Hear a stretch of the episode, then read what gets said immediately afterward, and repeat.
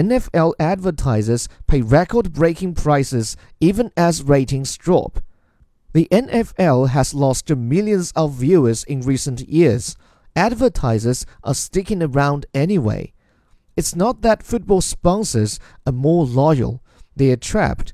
In a fractured television landscape, National Football League games, and especially the Super Bowl, are still the best way to reach a massive live audience, even if it is shrinking.